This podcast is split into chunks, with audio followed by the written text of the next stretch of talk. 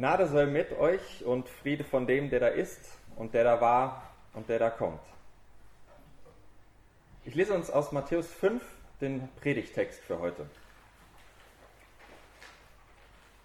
Ihr seid das Salz der Erde. Wenn nun das Salz nicht mehr salzt, womit soll man salzen? Es ist zu nichts mehr zu Nütze, als dass man es wegschüttet und lässt es von den Leuten zertreten. Ihr seid das Licht der Welt. Es kann die Stadt, die auf einem Berge liegt, nicht verborgen sein. Man zündet auch nicht ein Licht an und setzt es unter einen Scheffel, sondern auf einen Leuchter. So leuchtet es allen, die im Hause sind. So lasst euer Licht leuchten vor den Leuten, damit sie eure guten Werke sehen und euren Vater im Himmel preisen. Du bist was kommt dir in den Sinn, wenn du diesen Satz hörst oder diesen Satz Anfang? Falls wir uns nicht kennen, womöglich, warum duzt er mich? Das erlaube ich mir beim Predigen immer äh, und bitte um Verzeihung dafür. Das ist eine berechtigte Frage, aber es geht mir um was anderes natürlich. Du bist. Meine Frage ist vielmehr, wie geht das Du bist in deinem Kopf weiter? Vielleicht entwickelt sich daraus ja ein Kompliment. So, das wäre die schönere Variante.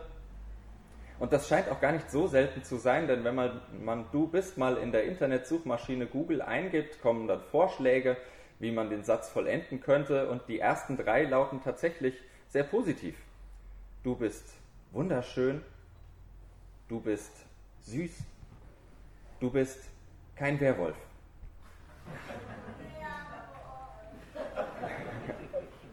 Wer hört sowas nicht gern? Gut, bei einer Sache, da könnte man streiten. Wer will schon immer nur süß sein? Du bist. Das kann sich aber auch zu einem Satz aufbäumen. Zu einem Satz, der dich schlimmstenfalls dein ganzes Leben lang verfolgt. Du bist zu dick, zu blöd, zu nichts zu gebrauchen. Und vielleicht mühst du dich auch schon eine halbe Ewigkeit daran ab, das Gegenteil zu beweisen. Du bist. Zwei Worte mit nahezu unbändiger Macht überleben. Und ich glaube, das gilt genauso für die Mehrzahl. Ihr seid. Der Jesus des Matthäusevangeliums, der nimmt diese mächtigen Worte in den Mund sogar in der Einleitung seiner wichtigsten, seiner Antrittsrede. Ihr seid. Das Problem unseres Textes ist nur, so richtig weiß ich gar nicht, wie es weitergeht. Was denn eigentlich gesagt ist. Wird das ein Kompliment? Oder mehr zu einem Satz, der sich irgendwie vor mir aufbäumt? Und das klingt für mich nicht so richtig eindeutig. Vielleicht so wie ein Kompliment, du bist der Schimmel auf meinem Käse. Das kann gut sein, das kann aber auch ungesund sein. Also, ist das gut oder schlecht? Was will denn dieser Jesus eigentlich sagen?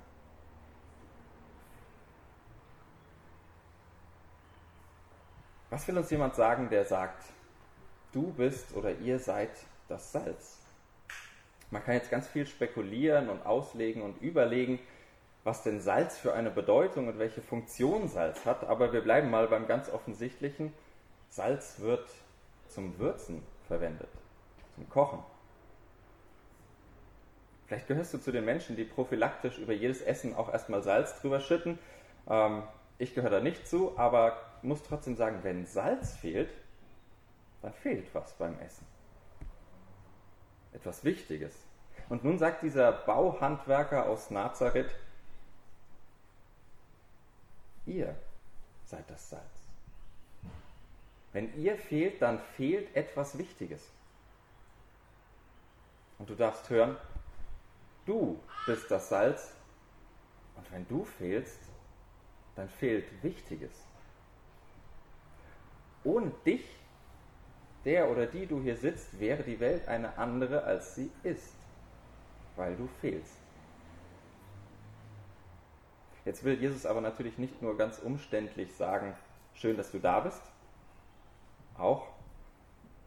Aber er spricht vor allem ja zu denen, die auf irgendeine Weise attraktiv finden, was er sagt, was er erzählt, was er predigt. Heute nennt sich dieser Haufen Kirche. Und das meine ich in einem ganz, ganz weiten Sinne. Das sind die Menschen, die diesem Jesus zuhören. Häufig, regelmäßig, selten, heute Morgen. Leute, die wie ihr einen Gottesdienst besuchen, die diesen Jesus-Worten zuhören. Ob das jetzt mit einer eingetragenen Kirchenmitgliedschaft oder Gemeindezugehörigkeit einhergeht, das ist erstmal egal, denn du hörst es. Dieses ihr seid, du bist. Und er sagt, ihr seid das Salz. Du bist dieses Salz aus dem ganz einfachen Grund, dass du hier sitzt und das hörst. Jesus macht da keinen großen Unterschied. Salz ist Salz, egal ob es als edles Fleur de Sel von der Wasseroberfläche gekratzt wird oder eher mit dem groben Werkzeug aus, der, aus dem Bergwerk gehauen wird. Und doch hören es natürlich die am lautesten, die auch am nächsten dran sitzen, in der nächsten Umgebung. Und das waren zu Jesu Zeiten seine Schülerinnen und Schüler. Und das sind heute die, die sich Kirche nennen. Und jetzt kommt's. Denn es steht gerade auch für diese Kirche die Behauptung im Raum, die würzen eine geschmacklos gewordene Welt. Die tauen das Glatteis, auf dem sich eine gefrorene, kalt gewordene Gesellschaft befindet. Die halten die Spülmaschine am Laufen, die täglich mit den Resten kämpft, die vom Fressen und gefressen werden übrig bleiben. Hui. Ich finde, das sind sehr gewagte Thesen. Und das sage ich als einer dieser Kirchenmenschen. Und sage ziemlich überzeugt, Entschuldigung, aber das bin ich nicht. Da muss eine Verwechslung vorliegen. Das kann ich von mir nicht so sagen. Und falls du das kirchliche Treiben in der Regel eher so aus der Distanz, aus der Ferne beobachtest, ich glaube, du darfst auch mit Recht sagen, beim besten Willen, das sind sie nicht. Doch Jesus setzt noch einen Brocken drauf, der zwar in seiner Logik völlig selbstverständlich ist, aber für die Kirche, für uns als Kirche immer schwer zu schlucken bleiben wird. Wenn ihr nicht seid, was ihr seid, dann seid ihr nicht, was ihr seid. Das ist logisch. Auch zirkelschlüssig, aber logisch. Und im Bilde unseres Textes gesprochen, ein Salz, das nicht salzt, ist kein Salz. Eine Kirche, die eben nicht Kirche ist, die ist keine Kirche. Die braucht kein Mensch. Und als Kirchengemeinde, als Christenmensch spüre ich, wie sehr hier die mir geschenkte Existenz als ein solcher Christenmensch am seidenen Faden hängt. Wie zerbrechlich das ist, was mir auf die Fahnen geschrieben ist. Und wie vorsichtig ich damit sein sollte, mit dem Brustton der Überzeugung, von meiner Christlichkeit zu schwärmen. Denn sie ist mir geschenkt, zugesprochen von einem anderen. Sie ist kein überzeugtes Ich bin, sondern ein Du bist.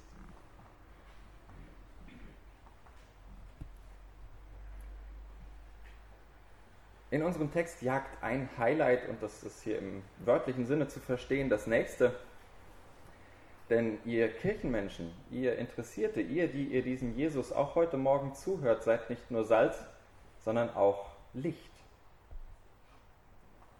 Das ist schön und gut, das zu hören. Ihr seid Salz und Licht, zumal schon ein römischer Zeitgenosse Jesu sagen konnte, es gibt nichts Nützlicheres als Salz und Sonne. Aber so richtig klar ist immer noch nicht, was das jetzt bedeuten soll. Beim Salz nicht so ganz und beim Licht auch nicht. Und wir belassen es auch hier mal bei dieser ganz alltäglichen Erfahrung des Lichtes. Man könnte das jetzt quantentheoretisch noch aufarbeiten, aber das erspare ich euch heute Morgen. Licht macht's hell.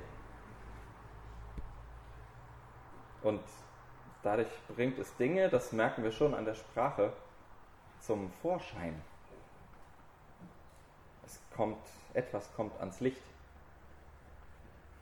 Oder im Sinne unserer aktuellen FEG Bergwerk Predigtserie, etwas wird zutage gefördert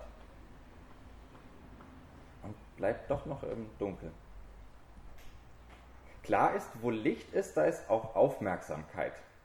Stellt euch eine Rede vor, bei der die Rednerin im Dunkeln steht. Das ergibt irgendwie keinen Sinn. Das ist irgendwie sinnlos. Und wenn nun Jesus seinen Zuhörerinnen und Zuhörern sagt, ihr seid das Licht, dann hat auch das etwas mit Aufmerksamkeit zu tun, mit Öffentlichkeit. Licht ist sehen und gesehen werden. Und so sind die, die sich zu diesem Jesus Christus halten. Sichtbar. Und so ist Kirche heute sichtbar. Ganz automatisch. Weil sie Licht ist. Und weil sie Licht ist, ist sie sichtbar. Wenn sie nicht sichtbar ist, ist sie auch kein Licht. Ist sie keine Kirche. So einfach ist es oder scheint es zumindest. Und das ist leicht gesagt beim Schützenfest Gottesdienst in aller Öffentlichkeit und manchmal gar nicht so leicht erträglich im Rest des Jahres für eine Kirche und Gemeinde. Versteht mich nicht falsch, das soll kein falscher äh, oder kein Appell zu frommer Hysterie werden, einfach bloß jetzt im missionarischen Eifer irgendwo sichtbar zu sein, da zu sein.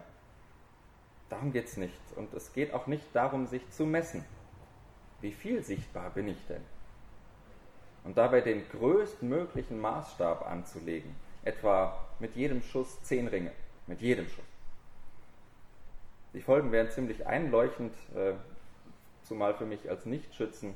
Ich würde an diesem Maßstab verzweifeln. Jesus macht das aber anders. Er spricht nicht über einen Maßstab, wo wir gucken können, wie weit sind wir denn, sondern er spricht über das innerste Wesen von Kirche. Das, was diese Kirche ausmacht. So wie eine Schützin es zur Schützin macht, dass sie schießt, macht es Kirche zur Kirche, dass sie sichtbar ist. Wie viele Ringe du schießt oder wie sichtbar du bist, wie oft du gesehen wirst, das ist nicht die Frage, sondern es geht um viel Grundsätzlicheres. Das Schützen schießen und Kirche kircht. Geht ja auch nicht anders, weil sie sonst nicht wären, was sie sind.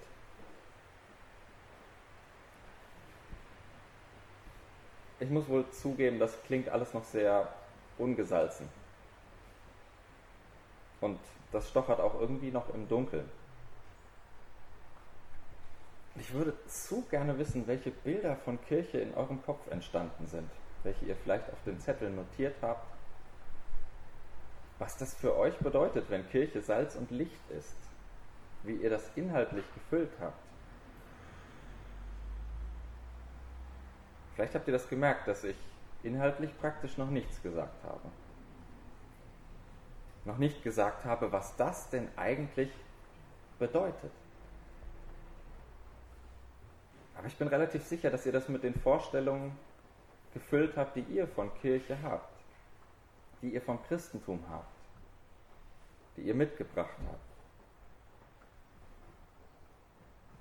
Im dritten Vers unseres Abschnitts unseres Predigtextes, da kommt nun die vorsichtige Teilauflösung des Rätsels, wenn wir lesen, so lasst euer Licht leuchten vor den Leuten, damit sie eure guten Werke sehen und euren Vater im Himmel preisen. Wenn wir das lesen, dann geht es um das, was wir als Kirche und als Christusmenschen tun. genauer um das, was wir Gutes tun. Und wir lesen, oder ich lese im Text ein starkes Bewusstsein dafür, dass die Begegnung mit dem Göttlichen, mit dem Vater im Himmel, nie ohne Folgen für das Handeln bleibt. Und einen Hinweis für alle Insiderinnen und Insider muss ich geben, das ist nicht zu verwechseln mit dem, was wir Werkgerechtigkeit nennen. Damit hat der Text äh, nichts zu tun, man kann ihn so missverstehen, aber darum geht es nicht, sich irgendetwas zu erarbeiten. Vielmehr um das, wie die Lutherbibel, finde ich, ganz treffend übersetzt. Lasst es zu. Lasst zu, dass das Licht Gottes durch euch leuchtet. Lasst euch ein auf dieses Wagnis guter Werke, die den Menschen ein positiv erstauntes Oh mein Gott von, auf die Lippen zaubern. Lebensweisen, in denen nicht nur wir als Insiderinnen und Insider das Gute erkennen, sondern die Erde, die Welt. Und sofort frage ich mich, worauf trifft das denn zu? Vielleicht denken manche,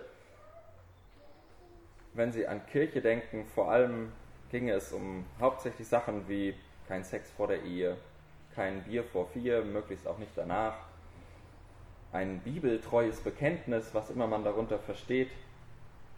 Aber mal ganz ehrlich, darüber werden wohl eher die wenigsten Menschen, egal ob mit oder ohne Kirchenbezug, unseren Vater im Himmel preisen. Vermute ich zumindest. Aber zum Glück steht die Rede von den guten Werken nicht im luftleeren Raum. Der Evangelist komponiert direkt vor diesem Abschnitt eine Sammlung von Jesus-Worten, die es in sich haben. Im ersten Teil dieser Predigtserie, die ich erwähnte, nannte ich sie die Glückauf-Worte. Die klingen sinngemäß dann etwa so. Glück auf den Barmherzigen. Weil sie selbst erleben werden, wie himmlisch, heilsam, echtes Mitgefühl ist. Glück auf denen, die Gutes für ihre Mitmenschen im Sinn haben. Denn sie werden selbst spüren, was man im Leben wirklich göttlich nennen kann. Glück auf denen, die sich für Frieden im Großen und im Kleinen einsetzen. Denn durch sie wird etwas von Gott selbst in der Welt verwirklicht. Glück auf denen, die zugunsten der Gerechtigkeit auf ihr eigenes Recht verzichten. Denn durch sie wird die Welt verändert. Wie das klingen kann, so ein Ausschnitt, wenn dieses Licht leuchtet, das war für mich vor einigen Wochen in der Taz, der äh, Tageszeitung zu lesen, obwohl diese Zeitung für kirchenfreundliche Töne nicht unbedingt bekannt ist, unter dem schönen Titel Lobpreisung der Halleluja-Schlümpfe hieß es dort über den vergangenen Kirchentag, und ich zitiere ausschnittsweise, die freundliche Übernahme Berlins durch die singenden, tanzenden und manchmal nervenden, mehr oder weniger Gläubigen ist das Beste, was der Stadt passieren kann. Bei Kirchen- und Katholikentagen ist die, entschuldigt, ist ein Zitat, ist die Arschlochdichte praktisch null da kommen Zehntausende, die ein Fragezeichen hinter die Logik von Wirtschaftswachstum und immer weiter so machen. Die Christentreffen sind nicht nur wichtig, weil hier die Debatten um die großen Fragen von Homo-Ehe bis Flüchtlingspolitik geführt werden, sondern vor allem deshalb, weil hier die Leute zusammenkommen, die solche Veränderungen voranbringen wollen und können. Das sind die Menschen, die in den letzten Jahren Geflüchtete versorgt haben, die schon früh zum Ökostromanbieter gewechselt sind, die ihr Geld in ethisches Investment stecken und die in den Schulen immer die Elternvertreter stellen. Wenn man unser Land friedlicher, toleranter und vernünftiger machen will, hier ist das Personal dazu. Ihr seid das Personal dazu. Damit die Menschen unseren Vater im Himmel preisen. Freilich nicht immer mit unseren Worten, wie wir das tun würden, vielleicht mit solchen Worten, wie wir sie gerade gehört haben. Und doch den Gott des Friedens, den Anwalt der Gerechtigkeit, die Stimme der Vergessenen an den Rändern unserer Gesellschaft. Zum Schluss der Predigt will ich versuchen, noch an die eigentliche Spitze unseres Textes und den Grund, warum wir das hier in diesem kirchlichen, gottesdienstlichen Kontext besprechen, zu sprechen kommen. Aber das geht einigermaßen schnell.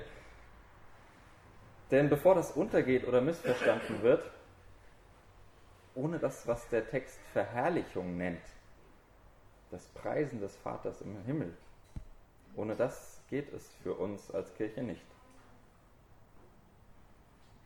Denn für uns ist das alles nicht nur Nettigkeit, was ich aufgezählt habe, nicht nur Gutmenschentum oder wie auch immer man das nennen mag. Oder anders gesagt, es verkommt tatsächlich dazu, wenn wir das Göttliche vergessen. Denn für uns ist das alles himmelreich weil es für Jesus Christus das Himmelreich bedeutet. Weil darin dieselbe Schaffenskraft wirkt, die das Universum aufgepustet hat. Dasselbe tiefe Geheimnis, das diese Erde ins Weltall gestreuselt hat. Das, was die Welt nicht nur in den Angeln hält, sondern ihr zugleich die Tür in eine heilvolle Zukunft öffnet. Und wir nennen das Gott. Und Gott traut euch das zu. Fangt deshalb nicht an, euch das gleich selbst wieder auszureden. Diese Zusage, ihr seid das Salz, ihr seid das Licht, sondern lasst euch davon begeistert mitreißen. Fangt an, selbst zu staunen über diese Zusage. Ihr seid das Salz, ihr seid das Licht. Fangt an zu staunen, oh mein Gott, Gott sei Dank, um Himmels willen. Amen. Die Gnade unseres Herrn Jesus Christus und die Liebe Gottes und die Gemeinschaft des Heiligen Geistes wird mit euch sein. Amen.